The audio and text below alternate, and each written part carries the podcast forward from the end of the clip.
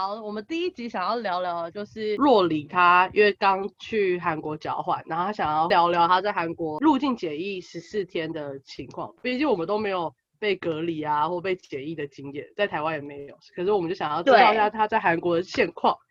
然后在我跟海王星想要分享一下我们初入职场，身为一个社会新鲜人的状况，有一些很芝麻蒜皮的小事都让我们觉得很惊讶。三个都读同一个系，那我们的系都比较自由开放，老师对我们的容错率也很高，可以做很多自己想做的事情。但进入职场，职场就完全不是这个样子，所以就会有很多一些小小的事会让我们觉得很惊讶，跟有点。适应不了。当然，我的职场，因为我的职场没有那么严厉，但你还是要知道这些事情，才不会让自己出事。我觉得是这样所以要听严厉的故事，就要去听海王星的故事。海王星的故事，谢谢。我真的有够严厉。本期的故事都会比较平淡一点，然后就是不会有那么那个。惊涛海也比较高啦，对，我的容错率也比较高，但是就是。我觉得问题就是在于我的工作是行政工作，就是一个标准认知上大家都能做的事情。这些琐碎的事对我来说也是一件很大的负担，因为我不是一个会做琐碎的事的人。其实我也有觉得这件事情是我进入职场之后有一点难适应的地方。哎，不行，我们应该先聊一下那个洛离去韩国的故事。先从去台湾的时候开始听他们的防疫措施，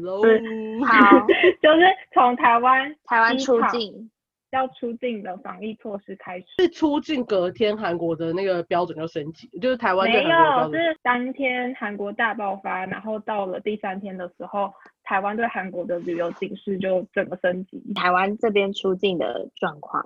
我台湾这边出境的时候。就机场有很少人，然后所有的班班机都被坑掉。进机场的时候，有很多人都有穿防护衣，或是戴那种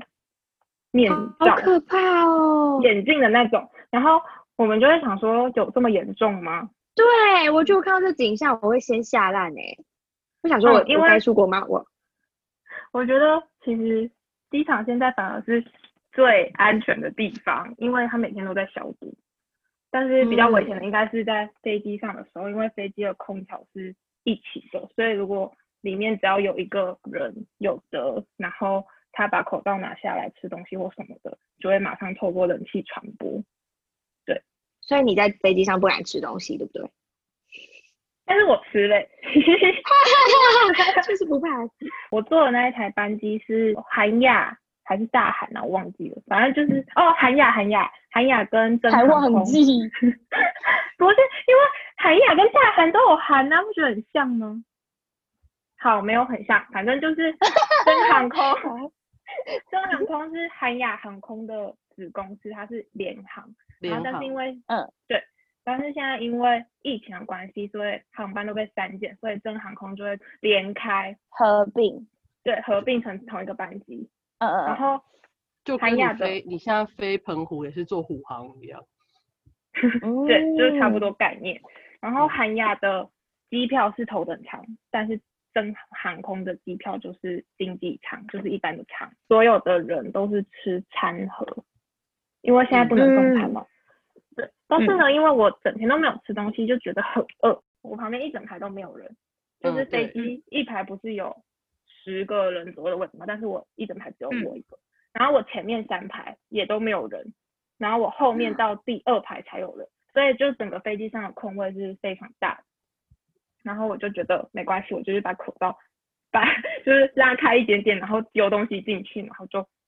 把口罩再戴起来。哦，我自己本人有戴手套上飞机，就是下飞机之后就把手套丢掉，然后就是丢掉。然后在机场的时候就是一直在消毒。嗯，应该说在台湾的时候，你 check in 的时候，空姐就会要你下载一个韩国的 app，那个 app 就是他们专门检疫的 app。然后韩国的检疫是用 app 是不是？它是英文还是韩文？它是一个监控你在哪里，就是会定位你在哪里，还有你每天要回报你的体温跟你的症状的那种 app。然后上面还有那个 app 是一样，台湾是 Line 吧？哦，对啊，它是跟 Line 那个 app 到我们一下飞机之后，我们第一关原本就是在监控你的温度的那一个关，我们就要开始排队进去了，因为他要一个一个问你你有没有这些症状，然后问完之后再给你一个你同意十四天检疫，如果你不同意的话，你就会直接被驱逐出境，或是如果你违反规定，你就会被罚钱的那一张通知单给你。去哪里？嗯是直接把你送就是回家回家就滚出韩国之类的，但他还要先抓到我才可以滚出去上去。了那个机场的地板，然后你就 被再丢回去。反正进去之后就会有五个关卡，第一个关卡是会先确认你有没有下载那个简易的 app，、然后确认的人是陆军哦，超酷的，他们是陆军去值轮值那个检查的岗位，然后他会帅吗确超帅哎、你超帅的仿佛宋仲基走出来。刚我们没反应，是不是就是没有讲到重点？就是他是帅的陆军。对他超帅，就是我觉得跟戴口罩也有关系，就是韩国人都是戴白色的口罩，然后他嗯就会露出他那个单眼皮但是不小的眼睛，然后又穿对军装，眼睛，对，然后他就会这样直勾勾的看着你，然后就问你说你有下载 app 吗？然后我就，而且他是就是？英文，他英文是标准的，所以就是啊整个啊所以他应该是优优呃精英的军官那种类型的人吗？因为你会派来这边，然后还要讲英文的话，那他说不定他们应该有挑过。对啊，一定是有要挑过，所以我才会说他又帅，就是个门面，然后他又可以讲流利的英文，让进来的外国人觉得哇塞，韩国人韩国人可以有就是就是很国际的感觉，又帅又会讲英文。但我要先声明，就是这是我自己遇到的。如果你们去了没有遇到帅的军官的话，不要来留言骂我。还要先免责说明。他就帮我，我就把东西给他，然后他会输入自己的名字啊，可恶，我应该要先记下他的名字的。反正就是因为他们要负责，就是确认这个人是你检查过之后才进来的。然后到了第二个关卡之后是要去检查你留的住址跟电话，就是你隔离的住址跟电话是不是可以打得通，跟是不是真的有这个地方。然后大家其实都有被有都有被打电话，但是我没有被打电话，因为我就直接跟他说，就我是用韩文跟他说，这是学校的保护人的电话，就是不是我自己的电话，所以他就哦好，然后就直接让我过，然后我就超快，然后我过了之后到了第三关，他就是会帮你把你的 app 打开，然后再帮你设定一些东西，就是可能开启定位或什么之类的，然后就到了第四关，然后第四关的时候，他又同样的会又在问你。我觉得有点像是 double check。我听别人说，他们是真的打电话过去之后要问对方跟你是什么关系，或是如果真的是你的手机的话，是你的手机要响，然后才会放你过去。嗯，最后一关才是我们原本正常要出关的那一个海关。韩国是每个地方都会有消毒的，就他们的物资其实不缺乏，口罩也是，只是比较贵。然后出关之后就开始领行李什么的，然后但是呢，领完行李要走出大厅，又有一个关卡，就是那个关卡会是两个穿防护衣的人问你要去哪个地方，那我就跟他说去首尔，然后我就被贴了一个红色的贴纸，很像要待宰的猪，就是标记给我想的出一样，去哪，你跟我想的一样，那个画面马上就出来了。就是马上贴上去熟了，然后就叫我去，他有一到十几号的柜台，然后你要先去登记，要有人来接你，你才可以走出那个大厅。我们跟学校有合作，所以是有计程车来接我们，然后再安排计程车司机跟我们见面的那个人，也是一个超帅的人，他的英文是哦 A B C 式的英文，他英文超好听，他可以就是跟我们讲完英文之后，马上切换韩文跟另外一个人讲话，然后又再切换成英文，就是他的语言切换速度超快，然后他又穿着有点像是很帅。他的那种制服。韩国人的英文怎么突然变这么好的感觉？送到体育馆里面，我们是统一都是学校规定，十四天都要在那一个旅馆，它有点像是一个集团的感觉，就是他在外面也有自己的住宿，但是学校就跟他合作，就是把他们的住宿全部改成防疫的那种地方，所以我们三餐都是他们会帮我们解决。他就会给你一张纸，上面会有 QR code，就是你每天要订餐，就是扫 QR code，然后打说你明天要吃什么啊，然后或者你那个选要不要项多吗？吃超少，而且我们一开始他原本跟我们说他会有中式、西式跟日式可以选择，殊不知嗯。我第一天去的时候根本没得选，就只能选吃或不吃，eat or not eat。然后说啊，那个问题就是说，Do you want to eat a br- brown？呃，Do you want to eat a 有，它 lunch？更简单，它就是 breakfast eat not eat lunch eat not eat dinner eat not eat done。我问号，然后我就想说，我的日式、西式跟中式呢？然后因为我们有交换生群组，所以西方的交换生就很生气，他们就写信灌爆信箱，然后打电话灌爆那个联络者，然后去吵说他们觉得这个东西太难吃，就他们没办法接受，因为他们一开始送来的都是小的的那种韩式餐盒，就是一什么叫做韩式餐盒？就是一半是饭，另外一半就是辣炒猪肉或是洋葱猪肉这类的东西。就像台湾的便当，可是只有一样菜跟饭，对，这样还有泡菜。OK，好，两样，这算两样吗？就是一个小菜跟一个主它只菜，有它只有那个那个葱爆猪肉加白饭跟菜包，对，打菜包包好贴切哦。对，就是这个意思啊，它就是这样啊。然后韩国人其实都不是哦吃这样就会饱，但是不是每个，应该说外国人就会觉得它非常之单调吧？我觉得是我第一。天拿到午餐餐盒的时候，我真的不夸张，就两本小说的厚度跟大小一模一样，就是这么小的餐盒。然后我就想说，那这样子外国人哪吃得饱？然后就有一个外国人在最底下附注说，请每一份餐都给我两份。然后可天他真的都收到 double，所以他才有一种 我终于吃饱的感觉。他不会觉得，哎可是我觉得这对韩外国人来说是有点冲击的，就是他就只有饭跟一个汤汤水水的东西可以吃，但他的早餐对我们来说也很冲击，就他的早餐 always 永远都是 sandwich，啊，啊，他会附泡菜给你 sandwich 吗？可以吃选不 sandwich 不会不会没有 sandwich 可以选口味吗么都有，它没有。只有三种口味：鸡蛋沙拉、炸猪排跟蔓越莓鸡肉。我没有吃过这种这是东西，什么？就是它蔓越莓鸡把鸡肉弄碎，然后加一些 cream cheese 跟蔓越莓就是拉在一起，然后铺所以是咸上的还是甜，甜甜咸咸的？甜甜咸咸的。哦，韩国人喜欢甜甜咸咸的啊。对，然后就每天早上都是冷的三明治，你就会觉得，呃，好怀念台湾的早餐店。因为我第一天到韩国已经是韩国时间五点五十分，但是韩国六点他的区公所就关了，就不能去检疫，所以我是隔嗯天才能够去区公所检疫。第二天去区公所检疫的时候，是把我们所有那一天到的人一起塞在一个小巴里面，然后把我们送去检疫。但我觉得超不合理的，就是如果这所有人当中有一个人得了，那你不就整车人这是很都？危险的一件事情。对，这是非常危险的一件事。但还好我那天带了就是比较高三层口罩 他说尖的那种三层口罩，尖的那种，很像很像鸡的那种，就很贴 N95 脸型的。很很像防护面具的那种嘛，就是对对对这边还会有什么转转的转东西呃，没有到转啊，就只是它是比较立体，然后比较合你的脸型的那种，就不像我们一般口罩旁边可能会有缝隙。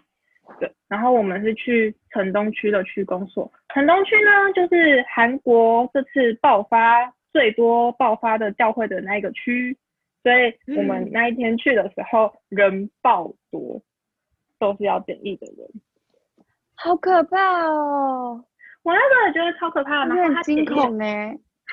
他检疫的方式就是，他会对你的资料问你什么时候来的，然后你就拿着，嗯他会给你手套，就是你要戴着手扒机的手套，然后坐在一个椅子上等待，然后就会有人陆续来问你的症状啊什么之类的，然后写完你的一样住所、班机跟联络地址等等的基本资料，就是为了能够找到你的那些资料上面都填完之后找到你，嗯然后再量你的体温。个人觉得很荒唐的一件事是，因为我们是一整车的人一起去，所以我们都坐在同一个区块。然后因为其他人几乎都是外国人，听不太懂韩文，然后就有一个阿周西，就是大叔，有点像区公所的管理者，他就出来是用嗯英文问说，Do you have a fever？然后所有的外国人就摇头，他就用韩文跟要调查的人说，他们全部都没有发烧，所以就都不用，就是所有症状都再问一次。所以我就觉得他的管理实在是非常的松散。他整个跳过一个他没有问说他有没有什么丧失味觉，或者是他有没有那个嗯。什么，还有什么都没有问，对。他只问你有没有发烧。就是因为他就是是为了他只是要让你乖一点，因为你们可能后面还有别的关之类的吧。对嗯，因为我们后面他会一个一个叫我们过去，他们人会在一个铁皮屋里面，然后开一个小小的窗户，然后开窗户之前会有另外一个人先在门口来问你说核对你的资料，你的名字跟电话是不是对的，如果是对的，你就走到那个窗户前面，他就会说你先把口罩拿下来，你就把口罩拿下来，他就会拿一根细细的棉花棒，然后伸入你的喉咙深处，然后开始拉拉拉拉拉拉拉拉拉，然后拉完之后就拿出来。但是我生平第一次就知道，原来生喉咙是被，原来被生喉咙是这种感觉。开我家，正 常应该也是没有这么细啦。对，反正就是一种很不舒服的感觉。然后接下来他就说 把你的口罩戴起来，然后我就戴起来，他就说露出你的鼻子，那我就把口罩拿下来，露出我的鼻子，然后我就把鼻子抬起来，然后他就拿着另外一根细细的棉花棒，就这样捅进我的鼻子，然后我原本以为够深了，没有，它再往里面伸，我觉得它都要从我的眼球那边这样穿出来，它才停下来。好可然后停下来之后，它就是又在啦啦啦啦啦啦，然后再拿出来。但我觉得鼻子没有我想象中的这么不舒服，就是有异物感，但是不会觉得很想把它排出去的感觉。他也在你的鼻子拉拉拉哦，对，它就是转转转。啊，无法想象鼻子那么，鼻子上上面孔不就很小了，这么辣？对，所以它才用细细的棉花棒，所以他就把两个棉花棒放在同一个试管里，然后就贴标签，然后就送。然后后来我们就回去了嘛，然后隔天一早就会有简讯寄过来说你是阳性或阴性，然后我当然就收到阴性。那为什么我要做第二次检验呢？就是因为我们那个区不是爆发吗？所以我们要离开旅馆的时候，学校规定我们全部所有人都再去做第二次的检验，就是确保我们真的都没事。但我觉得那个区很怪，大爆发，你们又没有出门，对，这就是重点，所以我就不懂为什么学校要叫我们去做第二次检验。然后因为我有朋友，偷偷跑出去，哦，有可能，哦或是我们吃的东西是来自那一个区的，就如果有人没有做好清洁，有些摸了然工后接吃厂可能也爆发了或怎样，他也没办法嗯做什么预防的工作。对，所以就是。那你后来的饭？有变比较好吃吗？有，后来饭有改善很多，因为外国人去给他 argue 之后，他就说不要再寄信过来，我们真的收到你们的，就是 我们了解你们的需求，我们会尽力做改善。然后他改善的就是他后来不是每天点餐，他是一天，然后点完之后差不多十天左右或是七天左右的饭。然后呢，他的选项多了，一个是正常餐，一个是素食的餐，另外一个是不吃。它多了一个选项。OK 多了一个选项。便当分量变大，就是从原本的很小的便当变成有点像是我们吃会议高级一百元的那种餐盒的量。对，所以那你好像没有说到你简易是多少钱，就是你整个为什么他们会抗议是因为钱？哦，好，哦，对，好，然后反正我要去做第二次检疫，就是因为学校规定我们这个区的人要去做第二次检疫。但是我有同一个学校的交换生，他在另外一个区做就是检呃十四天隔离，然后我们就嗯问他说你们有要做第二次检疫？他就说哦，我有去问他们，他们说因为我不是城东区的，所以不用做第二次检疫，所以就等于说真的只有我们这个区要做第二次检疫。然后我们做第二次检疫的时候，那天是一个台风天，就是在我们要离开旅馆十四天结束的那天。好，然后我就抱持着悲愤的心情踏出了那个旅馆。我们的行李是先上车，然后呢，我就在风雨当中 把行李送上车之后，就坐上那个小巴，小巴后我们对它还是小巴，然后就送去之后，因为是台风天，我们原本看那个区公所说台风天放假，下午才开始营业。然后我们就想说，那我们这么早出门要干嘛？但是好像是因为他们有先跟区公所的人讲好，所以我们是可以一到就开始做检测。然后我们那时候前人前面人几乎都没有，所以就非常的迅速。然后这一次做的东西就比较确实，他就认真每一个症状都问你，然后填资料的时候也都很确实。然后填完之后，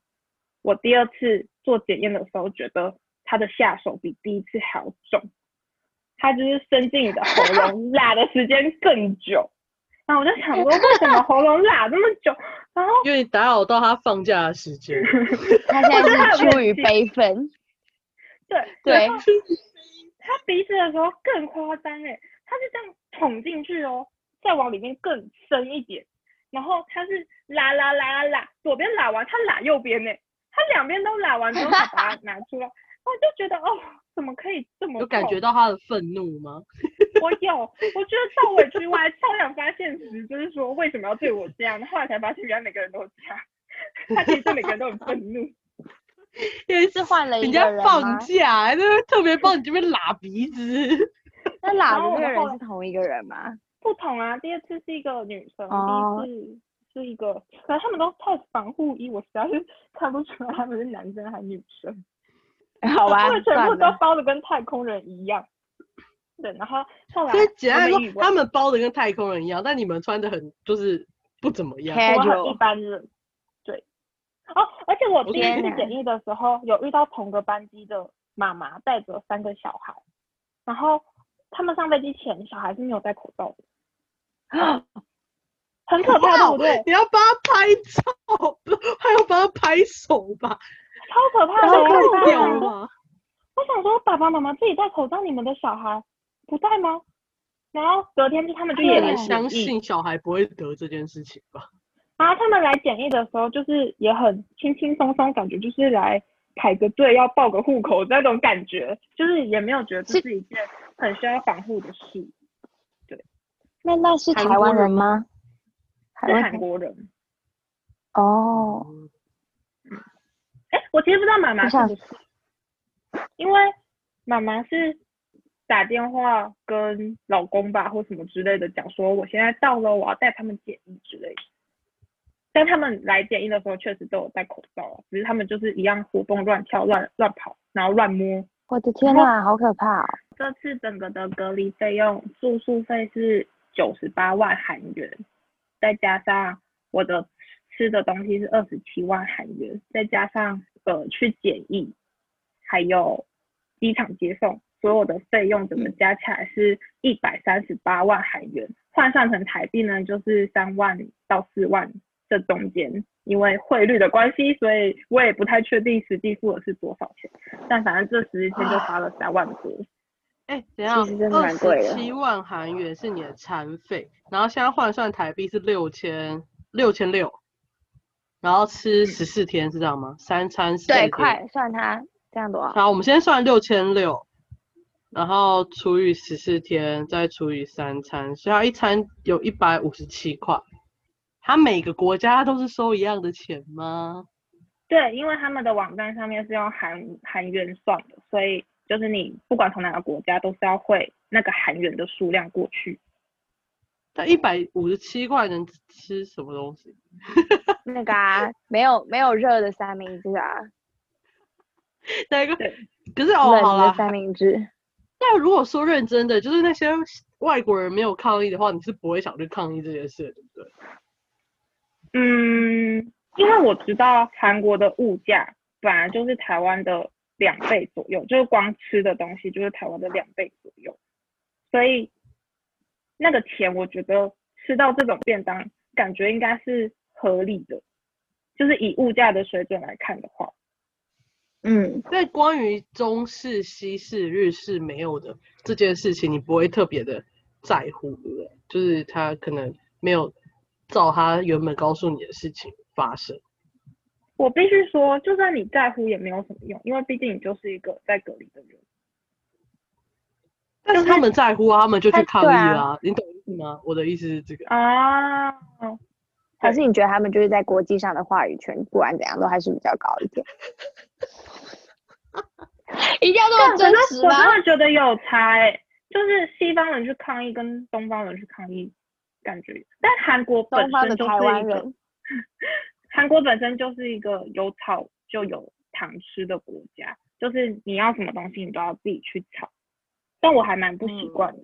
因为我就会觉得，主要是因为他们可以找到一群人一起去塞爆他的信箱，嗯，就那个量是有落差的吧？我觉得，因为西方人就是他们就是在群组用英文说谁要跟我一起去，然后下面就一排刷留言，秘密秘密秘密密，然后我就 真假的？嗯，那那个群组大概有多少人？就是你整个交换生群组有两三百个人，但那时候两百出。哦，他们只要二十个人就其实蛮多的，说说实在，对，而且他们的他们的策略是每小时计或是每半小时计，所以他们可能还有策略，对他们是有组织的，正是有一个在群组里面没有学校里面的人吗？有一个，然后那个人说他也知道这件事情，对，他怎么不统一反应就好了？反应这件事，因为他给的反应他们不接受啊，就他们就说我们正在改善，但是我觉得他们给的原因我还蛮可以接受，就是他们给的原因是因为现在一次来的交换生太多，我们每天都要准备三百份的东西，就是如果你要分中式、西式、日式的话，他们的业务量没有办法去 handle，因为像我们一整栋楼可能就五十个人好了。但是只有两个人在负责这五十个人，所以如果你要去分你每一餐要什么什么什么的话，他们的作业程序会更加的复杂。好，那我另外一个问题是，他他是真的会有不同的，就是我是说我不是说当一餐里面有不同的样式，而是每天都有不同的式，就是不同的像可能今天韩式，明天日式什么这样，也没有，就是全部都韩式，这样吗？嗯，我才去第二天，他们就改了。所以我其实不知道前面的人怎么吃。你说他们吃了一天就受不了了吗？有可能他们是积怨已久，他们可能前五天到或什么。哦，他不是跟你同一天到。对。OK。哦，所以他们也是可能已经忍了七天，他都在吃辣炒泡菜的时候，就想杀爆那个辣炒泡菜。或是我觉得我比较能够，就是东方人比较能够习惯。吃饭这件事，但是西方人可能就会想要吃一些素食料理，所以他们后来改的就会变成每两天一定会有一天帮你点麦当劳，那也蛮好的。嗯，那我们就期待若琳就是在过四个月回来之后，可以跟我们分享台湾的简饮食。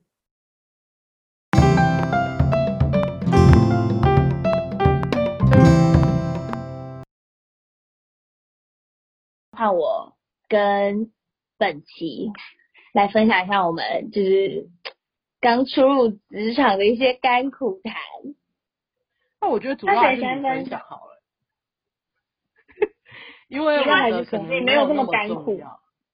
是我没有，我目前才上才上班两个礼拜而已。就是最大的甘苦可能是我每要订便当，然后又不能超过什么什么钱这样，所以我还是主要还是让海王星分享。好，那我来说，就是我现在工作的地方，其实是我实习，然后又在转正的地方，也不是转正，因为就是没有人，就是没有办法有呃正式总公司下来的 head count，所以我是现在是挂在外面约，所以我觉得我自己的定位就有一点模糊，就是在这间公司里面，因为就可能像很多的会议啊，或是很多的群组。是不会有我的，但是我必须知道那里面发生了什么事情，所以这件事情就需要通灵。我觉得我每天都在练习通灵，哎，我就要到处去问一下，说哦，那所以刚刚那个会开什么，有什么我要注意的嘛？或是昨天群主里面有没有讲什么事情是我没有我不知道，然后我应该要知道的？就我的觉得这件事情，这个把我工作的。复杂程度提升了非常多，对，就是因为我可能都会不知道中间发生了什么事，但是我要去做那个执行面的事情，所以我会不知道为什么我要做这个，或是呃为什么这件事情这样来的，那我应该要注意我做的时候应该要做注意哪一些细节，嗯，就是我目前遇到你有去要求过你要去参加的会议吗？还是你不应不能要求这件事情？我有询问过，说我该不该参加，然后就是被告知说不用，嗯，好不合理哦！如果不要你但我觉得参加，然后要你做事，嗯，但呃可是我觉得，如果是要要要求说我要去参加那个会议的话，会不会让别人觉得你有一点，就是厚颜无耻。对，而且你就是就是还是一个菜鸟，然后毛都还没长齐就想飞这样。不是、啊，可以你要做事啊。他们可能觉得那些事是我现在知道这些就够了，然后就会觉得你若不懂就来问就好。哦，那也是有可能，就是。对，嗯。但我确实还是觉觉得，你你不需要知道这么多事情，你只要把我叫你做的事情做好，这样就好。对，但你知道灰色地带往往就是最难最难拿捏，就是我应该知道多少，我应该做多少。我觉得那个 SOP 这件事很重要，就很多事情，如果他叫你自己判断这件事情，你就会觉得不是这件事就是就是一个你就像你刚刚说灰色地带，有时候很多事情如果有 SOP，你就照着做，事情就会做完，然后做得好的话，那其实每件事都可以很顺利。但如果当你有一个他跟你说某个点，你需要自行判断，但你又没有任何经验的话，你自行判断通常都不会是他们要，然后你就会被说你做错了。呃，讲话，对，然后你就会就会变成那一件事可能很小，但是可能会影响到你最后的最后结果的呈现的时候，你就会觉得，那你为什么不要直接告诉我答案？就是你告诉我你想要什么答案。对，而且重点来了，就是因为我们我现在这个部门的编制其实是就是高阶的主管有大概三四个，然后我们总共有大概十几个人，然后其他人就是大部分的有五成的人都跟我一样是 assistant，就是都是都是还都才刚进这个部门大概一年，就是都还是生手，就大概才一年一年多这样子。所以对我们来说，很多事情是我们第一次遇到，然后或是觉得自己没办法单一做决定的事情。但我觉得往往会听到一些比较高阶主管在抱怨说，为什么我们这些小小小细碎的事情都要去问他们，让他们去做决定。但是我觉得这个前提是因为我们怕我们做了决定之后会出错，那就会变成会不是他们想要的，那就会绕了一大圈回来，又在做一样的事情。嗯，但对他们来说，这是一件负担，他就觉得我为什么到了这个职位，我还要处理这么小的事情？就因为我们中间的主管比较少，哦，对，不这是是这样子公司的问题之一。对，就是现在编制的问题之一。他也没有想要在你们这群新手里面生几个可以帮他做事的人，而是就是直接吩咐，是这样吗？就是直接说谁帮我做什么，谁帮我做什么。那这样对应的不就是他吗？啊，他不负责，谁负责？我负就就是很想问他说，对你叫我做决定，但负责的是谁？是我哎、如果我做决定的话，就是嗯其实我觉得那是一个在工作上的问题，就是你其实谁做决决定就谁负责嘛，对不对？对，但如果你只是刚进去的人，你不会想要负，就是不会想你你有什么能力可以负责，就是事情做错了。负责。呃，其实他们不会觉得你有没有资格，但当你自己做了一个决定的时候，他们问下来就是你负责啊，因为是你做决定的啊。然后对我们刚进去的人，你就会想说，我要找一个人帮我负责，说就因为就是你一定会想找一个人帮你负责，因为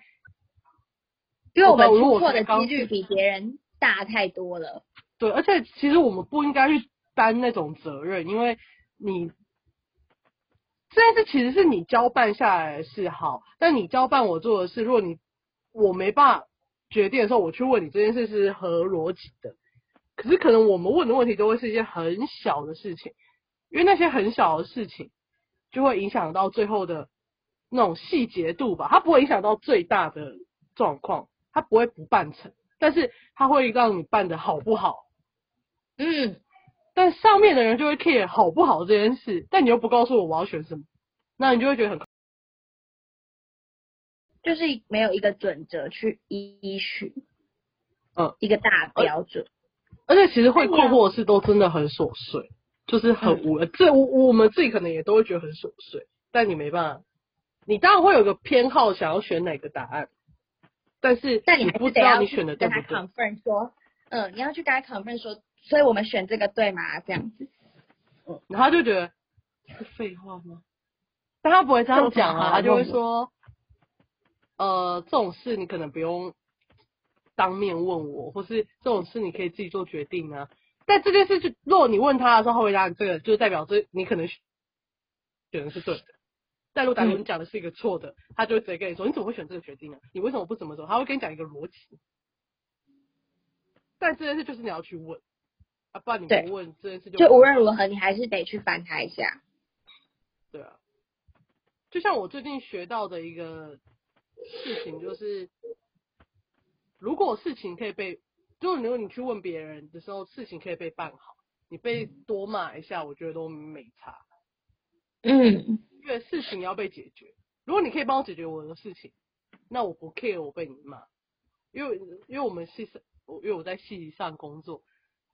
反正就是去问问题就会被可能会被念个一两句，但我后来就是觉得哦你念啊，但是他会把它抢来做，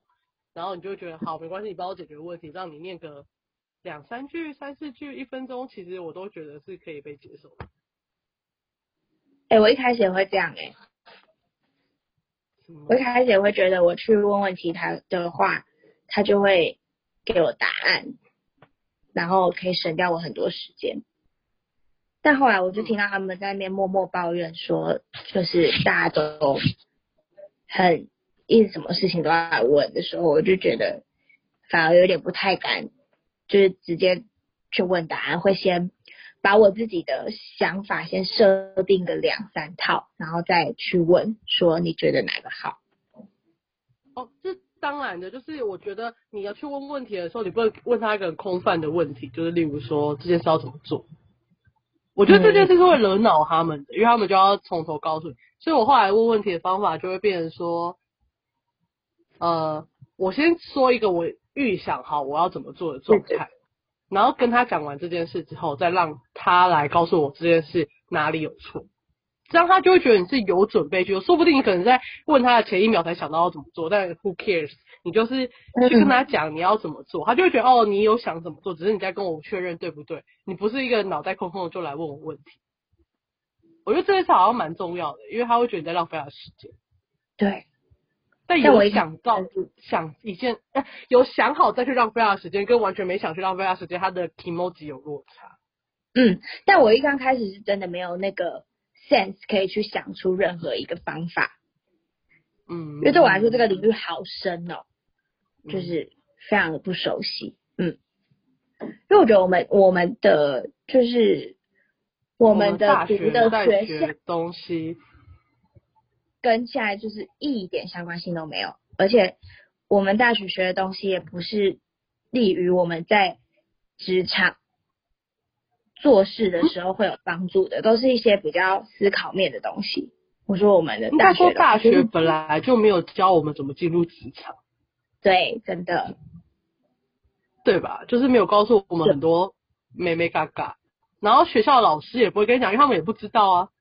嗯说。然后我觉得加上我们真的真的在学生时期去实习的时候，主管往往会抱着一种哦，因为你只是实习生，所以不会太想跟你讲太多，或是你在那边做事的时间真的有限，所以你学到的东西可能都是很 routine 的事情，可能是维系或是维持某个东西运作，但不是需要真的动脑去思考的事情。所以我觉得实习的这个制度也没办法让你真的学到很多在职场在该怎么应对进退这件事。我觉得这是有心实，哎，你是有心的吗？那时候实习，无心啊，是不是无心实习才这样？无心实习就是我觉得它的分界点跟攻读生就是你知道是雷同的。他，但如果有些人无心实习，然后叫你做有心实习的事，你就会觉得，就我就觉得你就不应该。但是正常来说，他无心实习就是会给你一些行政类很杂的事情让你做，那其实就跟攻读生一样。但有薪实习，他就是可能会要求你去参与他们的决策，嗯，或是毕竟都有薪水了，就会觉得你应该要为公司做一点事的。对，所以我觉得实习是一个很难界定的事情的。你要怎么让来的人学得到东西？就是不是开一个，我觉得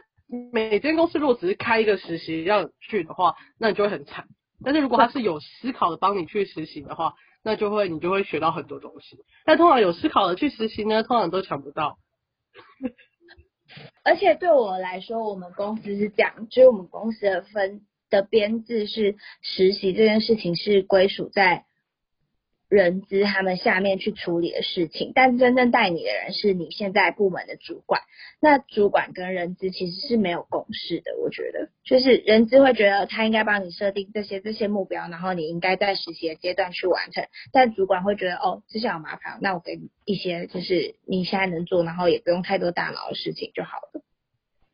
杂事，嗯，对，就是杂事，因为杂事你也不用负太大的责任。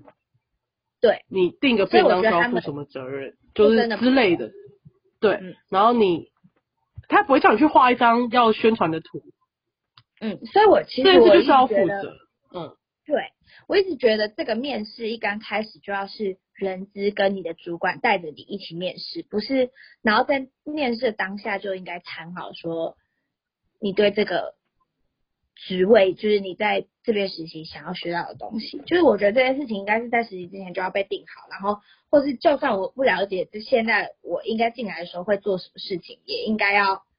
被解释一下。就我觉得这件事情，要么就是他们一刚开始定好，要么就是我们三个坐下来定好，不是进去了之后才在想说哦你可以做什么。嗯，那简单来说，我觉得实习这件事情。呃，公司自己要想好，但不只是公司自己想好你要怎么设计这个实习之外，你要让你的公司的每个同仁或者是每个部门主管都有一定的共识，不然你去实习就会是一件浪费他们的时间，也浪费你自己的时间，甚至其实对公司来讲还是浪费钱的事情。嗯，不能说实习不给薪就不花钱，这是不可能。你只要要有人进来就得花钱。然后，如果你们没有共识，就是他们让你做废的事情，浪费你的时间；你帮他们事情又不是他们想要，浪费他们的时间。然后这个事情就会变成一个很无谓的状况。没有错，我觉得就是，哎，真的是要让整间公司或者整个会跟你共事到整个部门都知道有你这个人，然后你接下来会负责哪些事，这是一件很重要的事情。可有些状况，就实习还有个状况，就是说他给你钱，然后但你的工作就会跟正职一模一样的时候，又会是另外一个很恐怖的状况。嗯，当他帮你当一个真正的人在用的话，那又不算是个实习，就变我就觉得是一个工作。嗯，可是他只给你实习的钱，甚至实习，因为实习的钱真的很少。嗯。那你有什么小故事可以说吗？小故事吗？就是让你最身心俱疲的小故事。还是我们刚我们刚刚是不是讲了很多身心俱疲的故事？你要不要分享一件开心的事情，在最后的几分钟里面。好，我分享一下，我我就是因为在外商，所以其实福利还不错。然后之前我们就有一起去吃很多好吃的东西，就是很多。很多就是什么酒店呐的 buffet，还有很多高级的餐厅，都是我这辈子可能自己一个人就不会去踏进的地方，或是以我这个年纪不会走进去说要吃的东西。然后就是在这间公司的时候都可以，就很开心的享受到，我就觉得是一件非常开心的事。公司会买单，而且对公司就会买单，而且我们。每个礼拜就是开一些你知道微博的会，然后微博的会就会订一些高级的便当，然后我就超开心，就可以省餐费，然后又可以吃好吃便当。而且我就是订便当的人，所以我就是可以挑选一些自己爱好的便当，并且又在很高高级的价位的区间。好，那我们来讲便当的事好。好啊，便当来。你们你们便当有预算吗？三百。上下，一个人吗？一个人。就加好饮料。爽哦！好，哇，好，刚才刚才那个海王记分享的是私人公司的订便当嘛，对？三百上下对加便当，一对餐吗？是吧？是哈。嗯，但现在现在比较现在比较节点，大概就两百多，就有一次订到三百，嗯，好，那因为我是呃算是公家单位啦，所以嗯我订便当呢，就是呃因为我们我工作的公家单位在台北的大安区的中心，他要求我们便当不能超过八十元，哈，而且你不能付，你不能，你饮料是不能报的，你要用就一样把其他的，例如影音费拿来报便当，呃，不拿来报饮料，可能就是要去找一间影音店给你一张空白发票，然后拿那个钱去报表，那是一个小秘密，但是反正哦不，这个剪掉好了，对不起，就是我们只能花一餐八十元去订便当，而且不算外送费。所以我要在台北市中心天龙国大安区找到八十元的便当，还不能有外收费，这样。反正就是在那里供，呃，你只能订八十块的便当，然后其实我在网络上在大安区是找不到什么八十块的便当的，而且还要订素食，所以你还要找一间八十块的便当店有素食还可以外送免外送费的。基本上我现在就是在觉得这件事非常困难当中，就是我还没办法找到这件事，然后我就发现我最近买的便当，就是我们与会者都不太吃，应该是说他们会把菜吃完，但饭不吃完，然后我就觉得那我是不是应该呃调整一下我订的便当？但其实说难听点，我如果跟他说你们其实只能吃八十块的便当，他们应该不会 care 我给他们什么便当吧？就是他们应该也知道八十块是吃不到什么好便当的，对吧？嗯，但他们会不会其实都是不吃饭的人，不吃淀粉？但我去问过一些人，减肥啦。我去过一些人，他就说其实那家我买的便当店的饭版就很难吃，哦我哦是自己觉得还好啊。那我们今天 我们今天要以那个便当这件很琐碎的事作为结束嘛，然后我们我们之后那个大学，哎、我们之后社会新鲜人应该会变成一个系列吧，我们应该会常常分享发生什么事情，对？我会把我每天遇到的苦闷的事情都先记下来。但我们会尽量讲的比较全面一点，不要像抱怨。哎、我刚刚讲的那蛮全面的吧？嗯，对啊，我你们把它拉在析耶全。面的层面。有吧？我刚刚有我们有把它拉成比较全面性的问题吧，不像是一些个案性的问题。那还是要再次强调，因为我们就是刚出社会，所以我们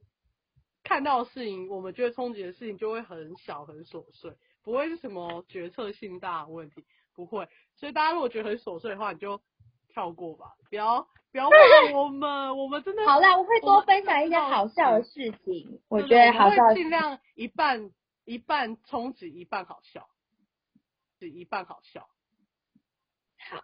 那我们要做个结语嘛？你要我们今天就到这里结束喽，大家拜拜。拜拜拜。